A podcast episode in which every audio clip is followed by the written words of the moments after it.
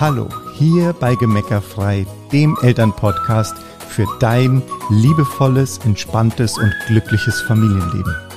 Setz dich mit uns an den Tisch. Wir, Uli und Bernd Bott, heißen dich herzlich willkommen. Hallo und herzlich willkommen. So schön, dass du uns heute zuhörst. Genau, heute vom Meer eine Folge. Über Surfen. Genau.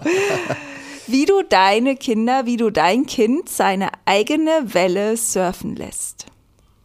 Genau. Und wir meinen das natürlich in diesem Fall im übertragenen Sinne. Genau, also es gibt keinen Surfkurs hier. Ein Podcast-Surfkurs. Genau. Ziemlicher Unsinn. Theorie, genau, sondern es geht äh, um die eigene Welle deines Kindes, vielleicht auch um deine eigene Welle. Ja, wann kommst du in Flow? Wann kommt dein Kind in Flow? Und wie begeisterst du dein Kind oder wie begleitest du dein Kind gut, dass es begeistert, ja, auch neue Dinge lernen kann ohne dass du das Ziel hast, dass es neue Dinge lernt. Genau, also wie kann das Kind in seine eigene Begeisterung kommen? Genau. Ja, für die Dinge, für die sich dein Kind begeistert. Genau, und ich habe äh, ein, ein Zitat gelesen neulich. Und zwar hieß es da, dass der größte Mangel unserer Zeit wäre der Mangel an Zeit. Lass den nochmal wirken. Der größte Mangel unserer Zeit ist der Mangel an Zeit. Und zwar Zeit, die offen ist, die nicht mit irgendwas erfüllt ist, sondern Zeit, in der Menschen sich hingeben können und ihren Flow, ihre Begeisterung entdecken können. Genau, also Zeiten, die nicht verplant sind, ähm, in denen dein Kind sich mit sich selbst verbinden kann, in denen es mit sich alleine sein kann, seinen Gedanken nachhängen kann. Ne? Eins unserer Kinder spielt da immer Flummi oder nicht immer, aber immer wieder Flummi. Häufig, ja. ne? Also so dieses den Gedanken nachhängen, vielleicht auch den eigenen Körper erforschen oder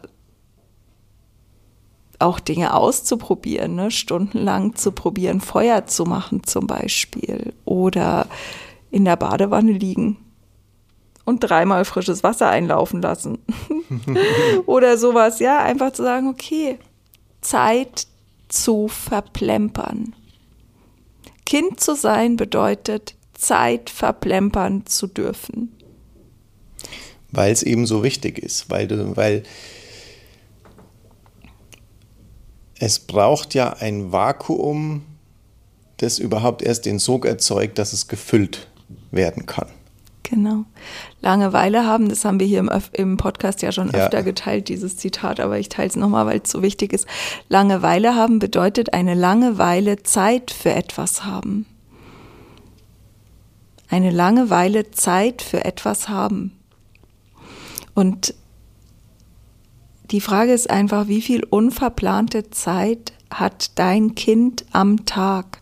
Wie viel unverplante Zeit schenkst du deinem Kind, wo es sich einfach mit sich beschäftigen darf, wo es auch lernen darf, sich mit sich zu beschäftigen. Viele Kinder können das ja auch gar nicht, ja, weil eben gar nicht die Möglichkeit besteht, das gelernt zu haben bisher. Ja. Und äh, da einfach zu sagen, okay, wo können wir denn da Raum schaffen für unsere Kinder, dass sie Zeit haben, mit sich zu sein? Also wie viel Hobbys braucht es tatsächlich? Wie viel Unternehmungen braucht es tatsächlich? Wie viel äh, Freunde müssen getroffen werden? Wie viel? Und das soll jetzt nicht heißen, dass die Kinder vereinsamen sollen. Nur ich habe das bei mir früher bemerkt und deshalb erzähle ich es dir vielleicht. Äh, findest du dich da auch wieder. Ich hatte oft das Bedürfnis, ich muss irgendwie den Kindern was bieten.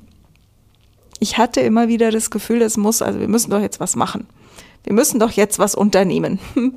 Wir müssen jetzt einen Ausflug machen, wir müssen jetzt Leute einladen, wir müssen jetzt Freunde treffen, wir müssen jetzt irgendwas Tolles muss doch jetzt passieren.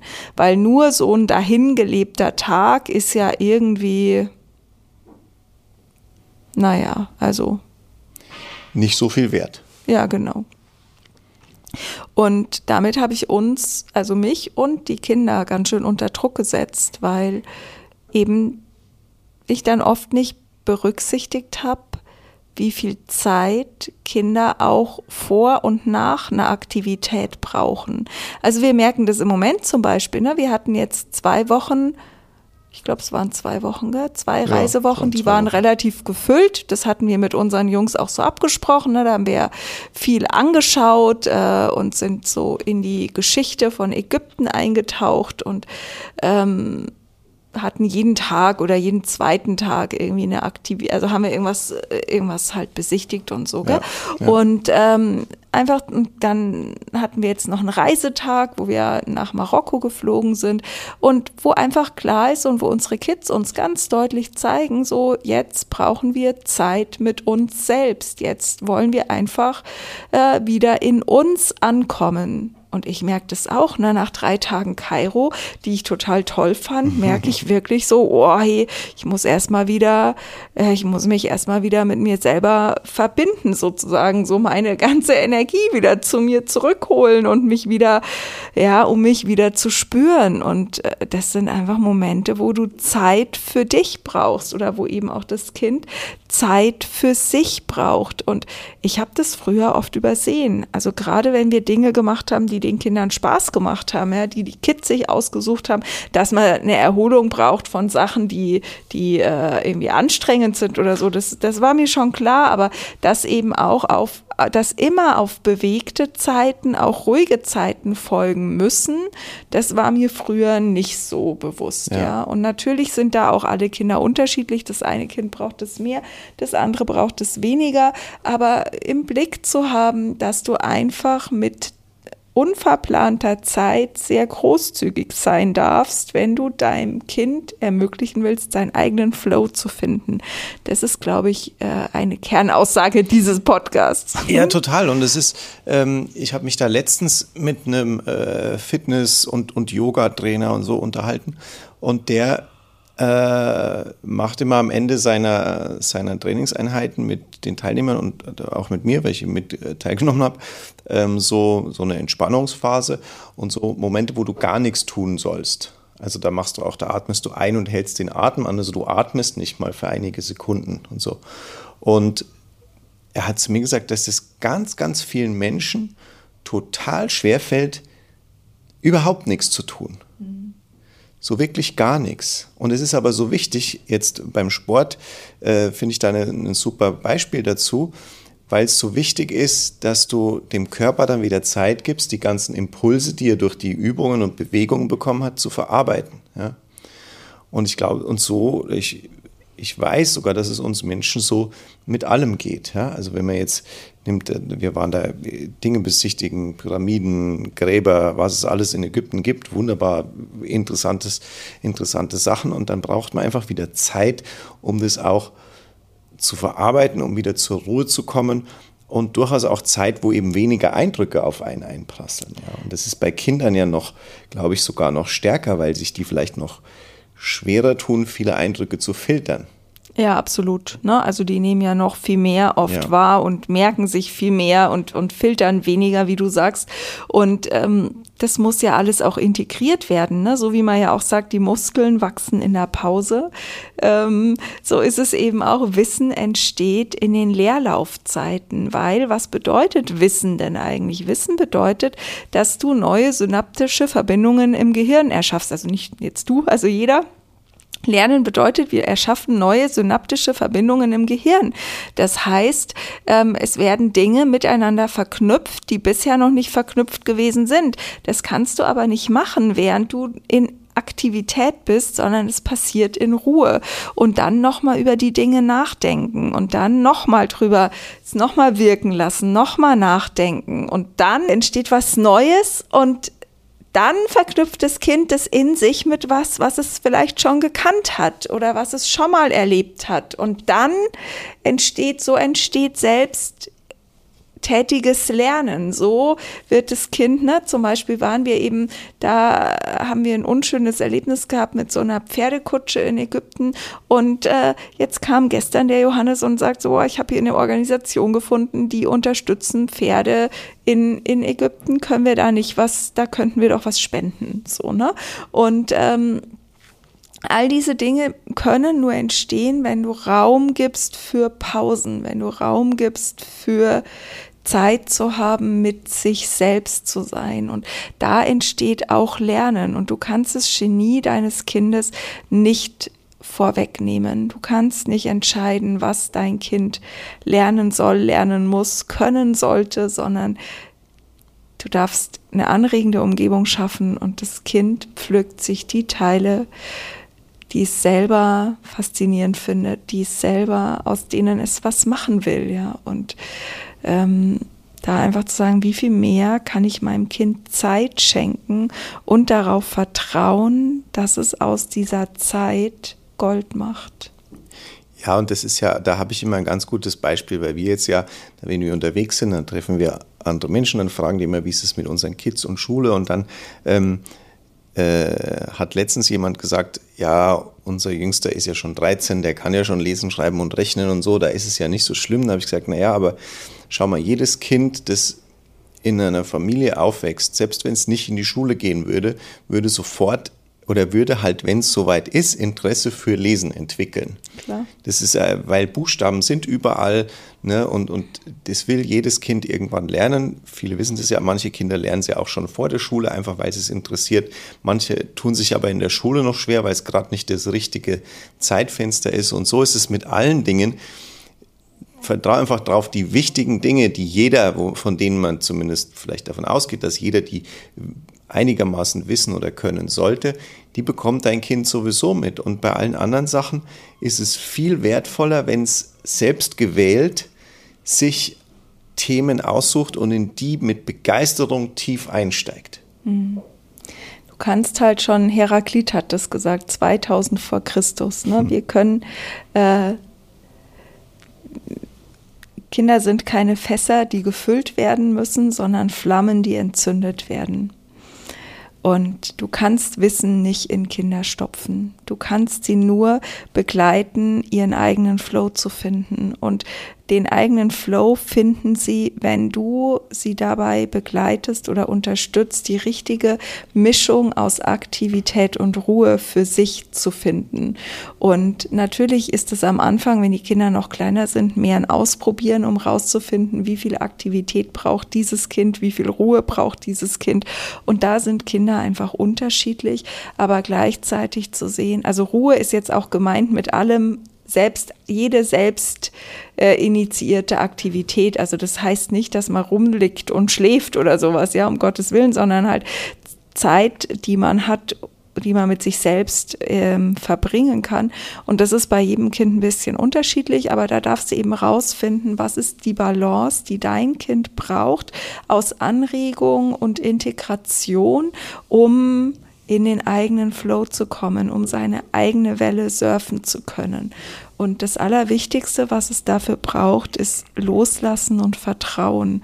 Weil solange wir glauben, wir müssten den Kindern was beibringen, wir müssten die jetzt, also ne, solange wir in diesem Hamsterrad stecken, dass wir immer, immer am Tun sind, immer am Hasseln sind, können wir das überhaupt nicht aushalten, wenn die Kinder mal nichts tun und äh, dann überreizen. Wir sind sowieso überreizt und es führt dann auch dazu, dass die Kinder überreizen. Ja. Gerade bei, gerade bei kleineren Kindern ist es ja oft so, dieses, wenn die auch mal alleine spielen mit irgendwas und da einfach nur so oft auch ganz ruhig und still vor sich hin machen und du würdest aus der Beobachtung denken, okay, die tun eigentlich gar nicht wirklich irgendwas. Ja? Das sind aber genau die Momente, solange ein Kind damit glücklich ist, ist es eigentlich total wichtig, das in Ruhe zu lassen tatsächlich ja, auch. Und dann nicht zu glauben, man müsste jetzt irgendwie wieder äh, mitspielen, mitspielen, oder, oder, sagen, ich muss jetzt, spielt ja nur mit einem Matchbox-Auto, ich muss jetzt die ganze Kiste aus dem Kinderzimmer äh. ins Wohnzimmer holen. Nee, es ist oft wirklich so dieser Minimalismus auch, der für Kinder ja vollkommen okay ist. Oder wenn die Wasser von einem Behältnis ins andere schütten oder irgendwie so Sachen. Es ist manchmal, wenn man es in Ruhe beobachtet, oft sehr meditativ schon fast, was Kinder ja, da machen. Voll.